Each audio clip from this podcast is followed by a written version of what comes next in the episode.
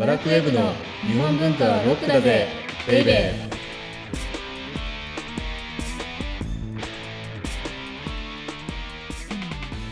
ー。バラクウェブの日本文化はロックだぜベイベー。パチパチパチパチパパチパチ。この番組はバラクウェブ編集長私セバスチャン高木とバラクウェブ編集スタッフ鉄の女サッチーこと斉藤直子でお送りします。サッチーってさはい。ちょっと上からなところあるよね 上からなんか目線ねこう目線っていうかはい。日本文化ってこういう風だみたいに決めつけてるところあるじゃない？うんはいはい。でこの番組ってはい。そんなサッチーの決めつけをはい。崩そうとして始めた番組なんですよ。うん。はい。うん。なんですけどはい。この間ツイッターではい。DM をいただいたんです。厳しいご意見の。おはい。うん何か日本文化はロックだとベイベーの。男性のパーソナリティがはい。高飛車ですごく気になります。さって。はい。なんかこうなんかサッチーさんに対してはい。モラハラとかはいセクハラとかをしててはい。すごく嫌です。おおでもうものすごい傷ついちゃって。はいはい。このこのサッチーのこの先入観とか決めつけを壊そうとしてカジュアルにしてるのにはいだからちょっと変わってきたっていうことかな。なあのサッチー自身が。あ私が少しずつこう、柔らかくなってきた。あそうかもしれない。鉄の女じゃなくなり始めて 鉄じゃなくなってきて。そうああそうかもしれない。だけどちょっと反省ししなくちゃと思って。はい。え？もうもうディスるのやめようといやでもなんか私のこう前職の先輩でうん。私がディスられているのを聞いてるのが好きだっていう。約1名ね。約1名。じゃあそのその1名の方のためにディスり続ける、はい。ということで、はい。この番組はサッチーのような日本文化は高尚なものという先入観に支配されている人々を解放し日本文化の民主化を進めるという崇高な目的のもとお送りしています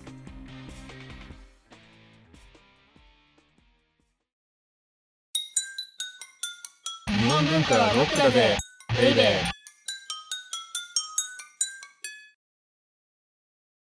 じゃあまずはいつも通りはい。前回のおさらいからはい。お願いします。礼儀正しく。はい。えっと前回はは江戸の光と闇吉原徹底解剖ということであの江戸の花であるね。江戸の花ね文化の発信地とかのね、はい。うん。の、まあ、女性たちが、まあ、病気とかうんそういうリスクもある中で、うん家を守るためうんに、うん。こう年季が明けるまで働いてたとか、うん。あとは遊郭のシステム、基礎知識ね、うんうん、とかあと吉原と浮世絵うんうとん。出版が実はこうつながってたっていうお話でした。だから文化の発信地としての吉原と、はい。あるいはそこに働く女性たちの実像と、はい。じゃあどういうふうなシステムだったかはい。っていうお話をさせていただいた。はい。礼儀正しくね 今日は本当に。で、えーとはい。基礎知識を学んだところで、はい。今回はじゃあ実践編、おはい、うん。実践。だから実際にはい。ちょっと無理な設定なんですけど、はい、江戸時代後期にタイムスリップしてうん吉原に灯籠しようと。で今回のテーマは。はい。じゃじゃん。GoTo 吉原江戸のテーマパークにタイムスリップです。はい。突然ですけどもはい。今日私とサッチーははい。タイムマシーンに乗ってはい。245年ほど時を遡ります。はい。で実際に吉原詣でを決め込みましょう、あじゃあ今日は私は男性になるってことですか、そうそうそう、うーん。はい。タイムトラブル。タイムトラベルという無茶な設定。はいでさらに生まで転換するというはい。無謀な設定。ですがそうしましょう。はい。でちなみになんで245年なんですか？今って何年だっけ？2020年です、2020年からはい。245年遡るとはい。西暦で？えっ、と1775年です、そう。大正解。おやった。でそうするとねこの年ってはい蔦屋十三郎がうんあの蔦屋十三郎ね、はい。前々回までやってた。うんうんはい25歳。で吉原の大門にはい。出版社を開いてはい。吉原のガイドブックを出版した年。あーなるほど。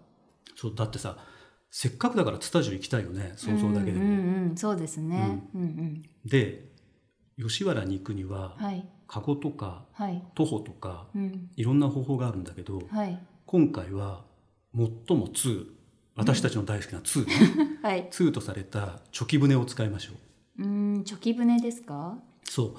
あの蝶はねイノシシ。あ著八海の。そうそうそう、で木は牙でチョキ、って言うんだけどはい。一言で言うと江戸の水上タクシーではい。へさきがイノシシの牙みたいに尖っているのでチョキと名付けられたとか、はいはい。あるいは長吉という人が発明したからとか、うんうん。いろんな説があるんだけど、はいこれがねあの細長いからうん。安定はしないんだけどとにかく速いのね。ん。で当時の江戸ってはい。水路も縦横無尽だったじゃない？はいうんだから短期な江戸っ子にはぴったりの移動手段で、うんうーん。カゴなんかより全然速かった。そうなんいやですね。どこに行くにもこのチョキ舟を使われてたの。へえで、はい。どっから乗るかっていうと、はい。柳橋？だから今の浅草橋ぐらいかな。はい。から船に乗ってはい。山谷堀まで山谷堀山谷堀っていうところまで行くのね。はい。でこの景色がうん。通に好まれていて、はい。例えば広重の浮世絵にも描かれたはい。守備の松っていうのが、うん。こう山谷堀に向かうとわっと出てきたりとか、はい。うんうん。で山谷堀に着くと、はい。一旦船宿で休憩する。え？休憩するんですか？そうそう。吉原に行く前にうん。一服、えー、なんか早く会いに行きたいなんか無駄に感じちゃいそうそうそう無駄、はい出た、はい。だって無駄っていう言葉が はい。一番無粋なんですよ、また？そうそうそうそう。江戸の通がはいはい。一番やっちゃいけないことがはい。無駄じゃないですか？って聞くことなんです。はい。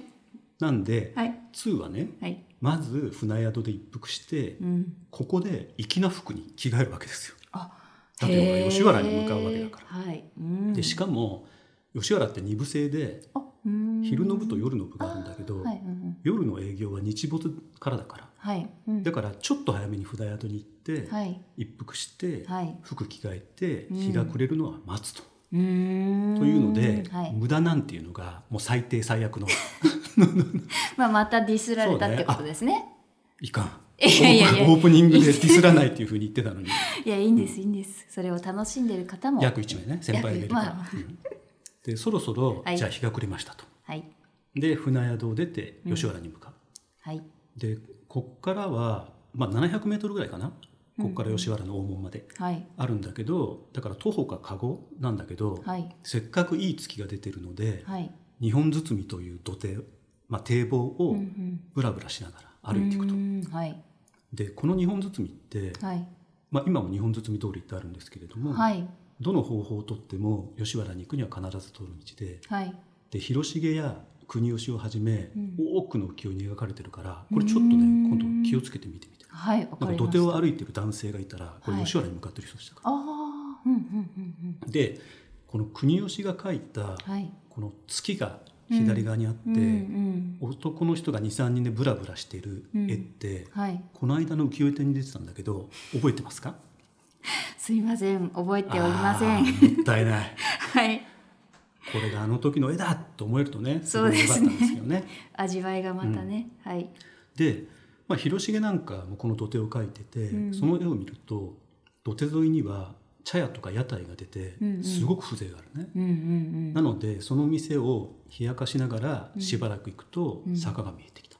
うんでその坂が右衛門坂いう名前です。うーん。坂って、うんうん衣に家紋の門って書そうくそうそうそとなんかやっぱ着物の右衛門っていううん、イメそうそうそう。ージですけど、さっき船宿で服を着替えるって言ったんだけど、はい。男性は、まあえー、と日本包うんうん。みをぶらぶら歩いてて、はい。この右衛門坂に着くと、はい。洋服を洋服じゃないね。ごめんなさい。衣を整えたんですよ。はい。うんうんで男性がここで衣服を整えたことからうん。右衛門坂と言われていて。でこの坂って、はい、その通りから見えないよううにん、三曲がりになってる、3回曲がってる。そうだから S 字みたいになってる、ああうんうんはい。だからね通りからはい。大門って見えない、へえ。でうんうん。左手に有名なかの有名な見返り柳もある、うーんなんか見返り柳って初めて聞いたんですけど。これもこの間のね浮世絵展に出てたんだけどね。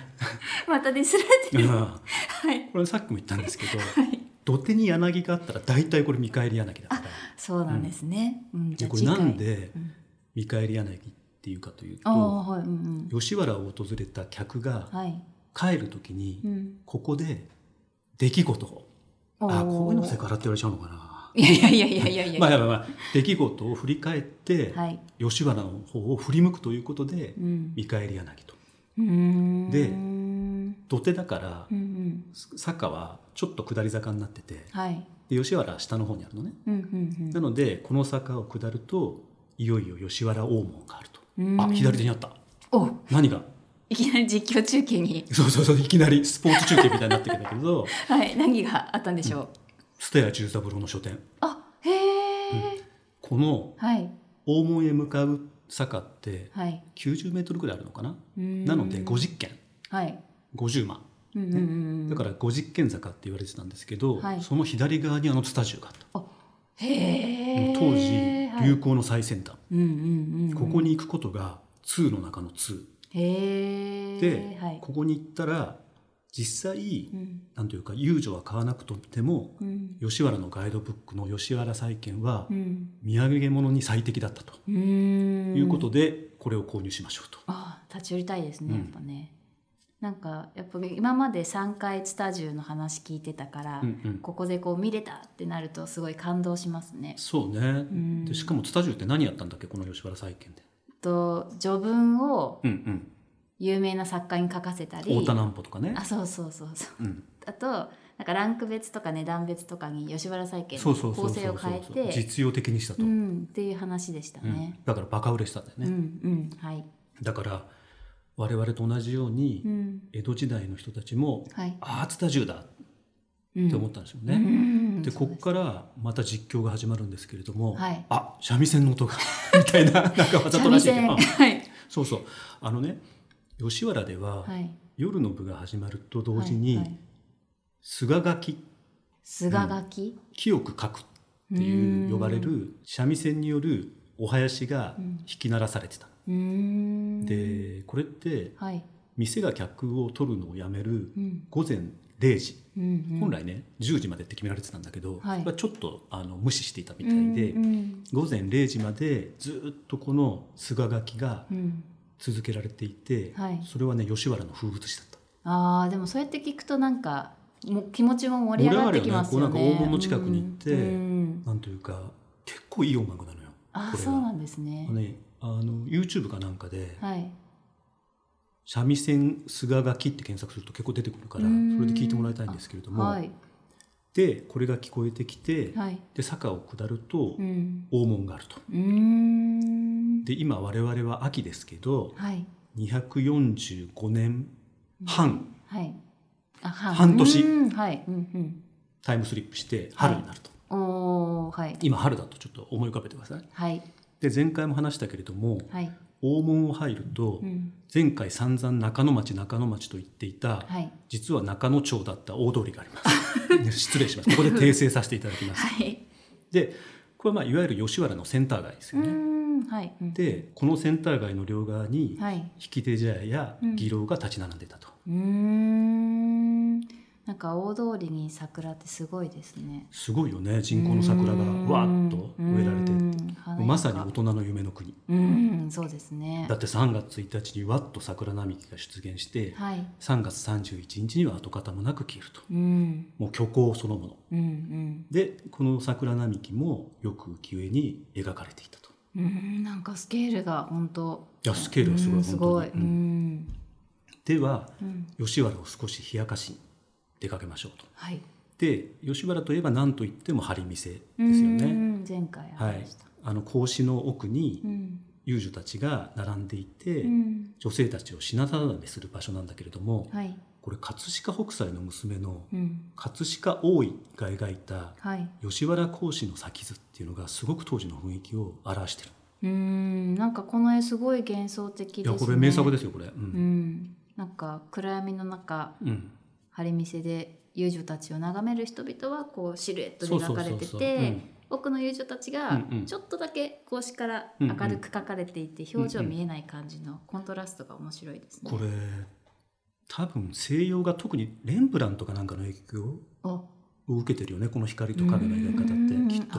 そうなんこの時代入ってるからヨーロッパの絵が。あそうなんですね、へえで多くの男たちははい、女性を買うことができなかったので、うん、高いからやっぱり。まあそうですこの張り見せだけを見てはい。楽しんだと。うんうん。でねすごく色っぽいことがあってはい。これ女性って当時はまあキセルでタバコを吸ってるのね。うんうんはい。で自分が吸ってるタバコをはい。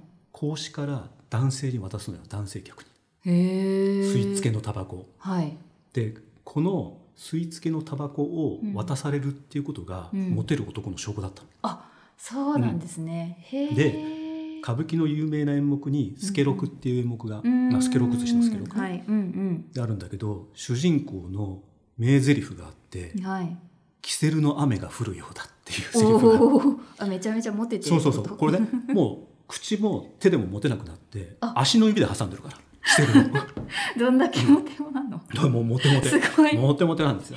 へえだからここれのことも知っておくと、はい。スケロク見た時にあこれだと思うわけ。ああそうですキセねルの雨が降るようだうんうんうん。みたいな時に、あ足にもみたいな、うん。があってすごく面白いんだけど、はい。我々は助六のように吉原の馴染みではないので、はい。まずは引き手茶屋に向かおうと、うんうんうん。覚えてる引き手茶屋なんかコーディネートしてくれる。そうそう直接議論に行かない時、い、ろんなことをしてくれるところが引き手茶屋だよね。はい。で私たちは吉原が初めてだからはい。マナーもわからないし。はい。でまずは引き手茶屋に行って、うん。で今回はせっかくだからフルコース。うんフルコースって何ですか、吉原での最高級の税を味わってみようとはい。いうことで、はい。引き手茶屋に着いたら、はい。まあ、主人がうん。私たちの好みの女性や、うーん。なんとなくの懐具合を探ってくる。はいはいうんなのでここは思い切ってはい。見栄を張ってうんお。最高級の花魁を呼ぶ。おーいいですね、うん。はい。で引き手茶屋に花魁を呼んではい。芸者や宝冠と宴席を設けると。うーん。宝冠って何ですか？宝冠ってねまだねあの実際そういう仕事にしてる人いるんだけどはい。今も。はい。いわゆる太鼓持ちって聞いたことあるかいやーないか？聞いたことないですね、なあのね私たちのよううん、にうん。遊び慣れてないとはい。花魁との会話困っちゃうよね、うんうんうんそうですね。うん、でその間会話をつなげてくれたりはい。なんか芸をして盛り上げたりしてくれるのが宝冠という職種へでーはい。これあの私が所属している小学館がねはい。まだ羽振りが良かった頃ははい。忘年会にはい。当時の取締役のうん。M 井さんっていう方が宝冠を呼んでくれててもう座持ちがすごくて。あそんなになんですね、へでー下に上げた絵ははい。引き手茶屋での宴席の様子なんだけどはい。結構な人がいるよねもううんうんね。うん。そうですねでまずはこの引き手茶屋でうん、宴席をすると。はい。で落ち着いたらうん。皆で連れ立って議論に向かうと。あみんなで連れ立ってたら結構な人数そうそうになりそうそう、ますよね本当にこれ見えそのものではい。花魁遊女見習いの心臓はい。カムロっていう少女うんうん。男衆優、はい。あ男衆はい。茶屋の主人など。おおもう江戸の男ならねこれ一生に一度は体験したい晴れ舞台。うーんでそれをね中野町の桜並木を吉原中の注目を集めながら歩いていくっていう。うん。中野町？あ中野町。そうそうそう、はいはい。でようやく議論に来ましたうんここまでが長いよね。長かったよね。結構長い。うん。だからうん。2でいることの大変さを実感すると我々も。はい。で議論でもはい。いろいろあるということでここからは後編で話していきましょうと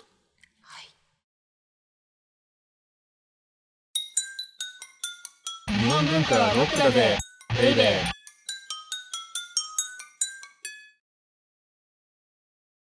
はい。いよいよ議論につきました。うんなんだかもうめちゃくちゃここまでが長かったんですけど。だからね、はい。サッチみたいな短期ははい吉原じゃ嫌われるんですよ。もうなんかすぐことをしようとする。それダメダメだでこれが吉原の醍醐味であって、はい。こうなんていうか吉原の遊女とははい。前回も言ったけど疑似恋愛なのね、恋愛だから。あじゃあ家庭をこうそうそう家庭を楽しまないとといけない行為 を楽しむんじゃなくて家庭を楽しむのが吉原なんですよ。はい。なので、はい。議論に行くとね、うん。まあ、初めての遊女の方とははい。三三九度を模した杯を交わします。あえなんか結婚式だって疑似恋愛だから結婚式なんですよもへうえでこの時上座、うんうん。上の座ねはい、うんうん。上座に座るのはうん。客ではなく遊女だったへえだからサッチーよりはい。遊女の方が偉いわけなんですよ。あそうなんだ。でこの儀式が終わったと。はい。三三九度にを模した杯を交わすと、はい。さらにまた別の座敷に移ってはい。宴会をすることもあったと。おおではい。この時私たちが宴会していると、うん。あれ？って花魁がいないみたいなこともあったんですよ。えなんで？だってはい。大切な馴染みの客が来たらあ。どうするんですか？なるほど、うん。私たちはね初めて来たから。そうそうそう。だからはい。一日に何人も客を取ってたんだよね。うん花魁というのも。はい。だからこの客が重なってしまうこともあって、はい。それを吉原では回しって言ったの。うーん。で女性にとっては本当やっぱり辛い労働環境境だけどね。はい。技労はもちろん儲けなくちゃいけないから、はい。回しをさせようとしたと。うんうんはい。で私たちのようにはい。客が初めて遊女と共にする。うんうん。そのことを、まあ、当たり前なんですけど初回と言いましたと。はい。で初回で杯を交わすよね。はい。で2回目はその杯の裏を返す。うんうんうんうん。ひっくり返すっていうことで、はい。2回目のことを裏を返すっていう。で3回目でようやく馴染みとなる。三回なんだ、うん。はい。でねもう馴染みになると、はい。ラブラブのカップル。で一緒に手紙を読んだりね、はい。ああそっか。マネーモンって鈴木春信の春があるじゃない？ああはい。うんうんうん。あそこに遊女と男性がうん。手紙を一緒に読んでる絵がある。えー、あじゃあちょっとうん。見てみます。でそうだね。で、うん。この3回目で馴染みになるっていうのも、はい。前回も話をしたんだけれども、うん。平安時代の習わしをなぞっていると。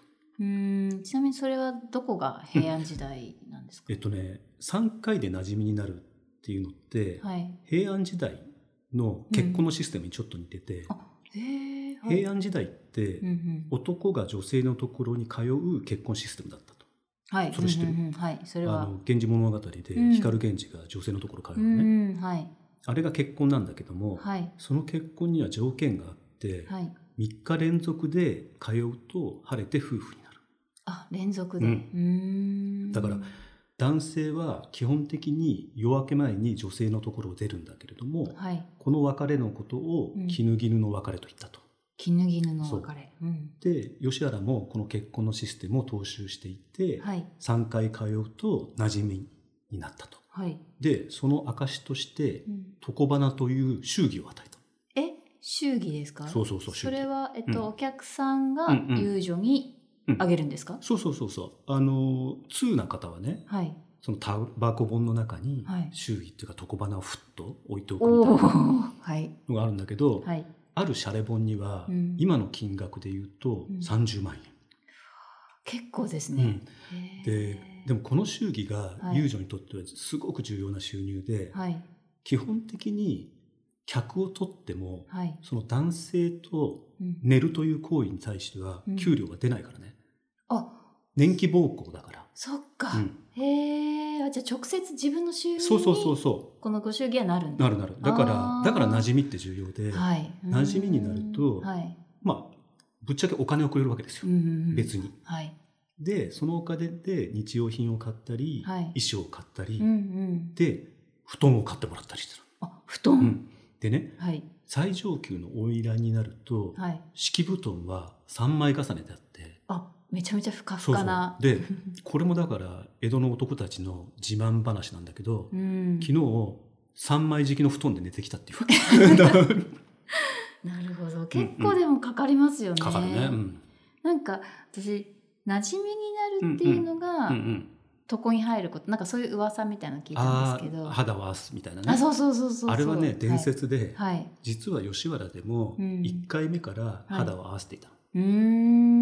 で、はい。やっぱり歌舞伎ってとか、まあ、浄瑠璃って、うん。えっと、話を美化するのではい。そういう話になったのね。あ1ですね。回目ははい。会うだけ、で2回目にお酒をう飲む、ん3回目で初めて床に入るるっていうふうになったんだけど、はい、実はもう本当に1回目からはい。肌を合わせていたっていうのがうん。今の考え方というか、でうんでむしろだって1回目で虜にしてうん。馴染みになってもらうのが重要でしょ？ああまあそうですよね。はい、ということで、はい。私たちもようやく床に入りましょう。いよいよ。ではい床に入るって言っても、はい。遊女はそこにはいません。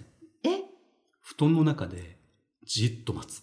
また？うん。待つ、はでしかもはい。あいにくはい。サッチーのお相手ははい。馴染みの客が来てしまったので 大部屋で相部屋。はい。相部屋って何ですか？えあのね大きな部屋のはい。屏風で仕切っただけのところではい。一人寝をしながら じっと花魁を待つ、ああ結構はい、うん。で我々はほら引き手茶屋をね利用してるから、うんうんうんこの時引き手茶屋の男衆がはい。明日の朝のお迎えの時間を聞いてはい。翌朝起こしてくれるね。あへえではい。男衆が去るとはい。タバコを飲みながら待って、はい。吉原のうん。遊女ってうん。草草履みたいなのを履いてたから、あへー足音が聞こえるわけはい、廊下のパタパタパタパタパタってうんうんうんうんはいなのでその足音が聞か聞こえたら、うん。起きたなっていうことで、はい。余裕を見せるためにはい。キセルをはたいて、はい。ヤグをバッとかぶる。あ俺待ってなかったよみたいな。余裕を見せなくちゃいけない。はい。でそこに髪を加えてはい。花魁がやってくる、あーなんか浮世絵で、うんうん。よくこう遊女が口に返しみたいななんかうん紙加えてますよね、あのー色っぽいシーンだよねちょっと、うんうんうん。なんだけどあれ、はい。やっぱり色っぽく見えるけど、はい。実際は色っぽくなくてはい当然この避妊具とかないわけじゃないですか当時は。ああまあ今みたいなね、はいはい。だからやっぱり事後の処理っていうのが必要だよね、はい、うん。だからあの開始ってうん。事後の処理に使ったりとか、へー。あるいは行為に及ぶ前に、はい。えっとまあ中に入れておいてお女性おはいはいはい。で妊娠を防ごうとしたと。えー、ちょっと、うん今から考えるとなそうね。ん。だから髪を詰めてね、はい。妊娠を防ごうってはい目に見えないじゃないですか、精子って。ね。ぶっちゃけ。はい、だからうん。あの液体そのものがうん、多分妊娠をさせるものだと思ってたんでしょうね。あだって医療に関すする知識は全くないから。そうですよね、だから、はい。まあ、妊娠もすごく起こったし、はい。で中絶ももすごく多かったし、はい、中絶で命を落とす人もすごくいたし、うん。はいで性病ももちろん蔓延していたと、うーん。なんか前回もありましたけどやっぱり光と影っていうのがあるんですね。で台本だとここで終わっちゃうんだけど、はい。もう少しだけ話すと、はい。あの浮世絵だとうん。花魁とか遊女って、はい。かんざしとか櫛をつけたままうんうんうん。ベッドインしてるよね、あうんうんそういうイメージあります。あれって浮世絵だけなんですよ。え？だってかんざしとかもろいじゃない？あーうんそうですね。ものすごい。それで枕に頭を置いたら割れちゃうとか折れちゃうでしょ、だから実際は全部取って、あそうなんだ。そうへえでもちょっと色っぽそそうそうそう、うん。でしかも着物をうはい。着たまま、まあ、長襦袢か。はい。うんうん。するシーンが多いよね。はい。うん。着物雪上だとそう描かれてそうそうそう、ねあれも遊女のテクニック集みたいなものが本があって、はい。あなただけよって言って、はい。全裸になることもあっただから、はい。い、ろいろも大変だったんですよ。うーんまあねでもお客さん捕まえないといけないっていうのがあるから。そうそうそうそうそうそう。か。虜にしないと自分が生きていけないから、厳しい世界だ。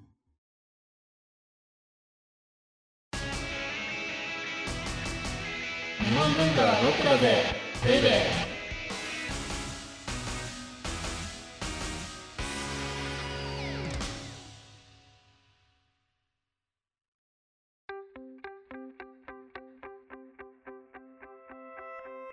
吉原ではうん。平安時代と同じように、はい。大体夜明け前に店を出るのね。というのが、はい。江戸の人たちの仕事って早いから、そうなんですね。うん、だからねあの大体の人は夜明け前に店を出る。はい。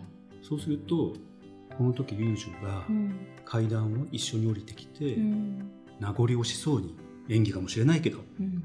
また避難し次はいつ避難しへと尋ねながら羽織を着せたりするあーなんかちょっと色っぽいですね。そうそうこれうん、そうそうこれもねよくあるの。これも浮世に本当によく書かれてる。へえではい。これが吉原のうん。絹絹の別れで、はい。さっきも言ったけれどもこれも平安の虚構。だって絹絹の別れっていうことがはい。平安時代の言葉だから、あそうか、うん。ほんほんほんほんへでえはい。アリンスとかうんうんうん。避難士って、うんあの吉原の遊女独特の言葉があるでしょ、はい。あれって出身地を隠すためだったああまあそれはいろんなところから連れてこられるからですよね。まさになんかその言葉もすべて虚構になってるんですね。ね。なんか言葉もうん。別れ際もうん。床に入ることもうん。義楼っていう建物もはい。吉原の町も全部うん。もう全て虚構だよね。はい。だからそれが切ない。うんこの切なさがはい。吉原に文学性とかそのん舞台の芸術性みたいなものをうん。与えてるんだと。うん。で急に現実に戻りますがはい。私たちははい。この後はい。引き手茶屋で支払いをしなければならない。あ立て替えてくる。はい。このコース一体おいくらかかるんですかね。じゃあちょっと考えてみようか。何をやったか。はい。まず引き手茶屋ではい。芸者と宝冠を呼んで宴会をしました。はい。でそこに花魁を呼びました。はい。で花魁一行を伴って義楼へ行きました。はい。でそこでさらに宴会をしました。はい。これはね100万円コースですね。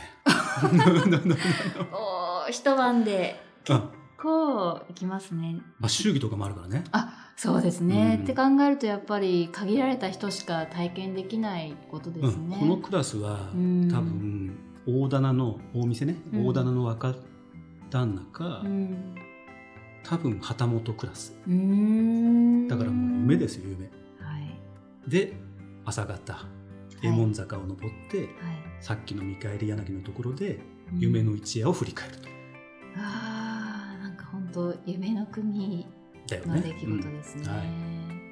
なんか今回と前回、うんうん。2回にわたって吉原の話をしましたけど、うんうん。次回はどうしますか？なんか江戸のセックス事情ばかり話してるよね。そうですね。だからうん。こういうエロスとかはい。性の事情ってはい。江戸のことだけだと思われてるけどはい、んそうじゃないのよ。日本人の性事情ってはい。ものすごく古くから楽しい話がいっぱいある古事記の頃からあるからえ古事記へえなのではい。次回は日本の性事情1500年の物語として日本とセックスの深い関係に迫ります。お相手はワラクウェブ編集長セバスチャン高木とワラクウェブ編集スタッフ鉄の女サッチーこと斉藤直子でした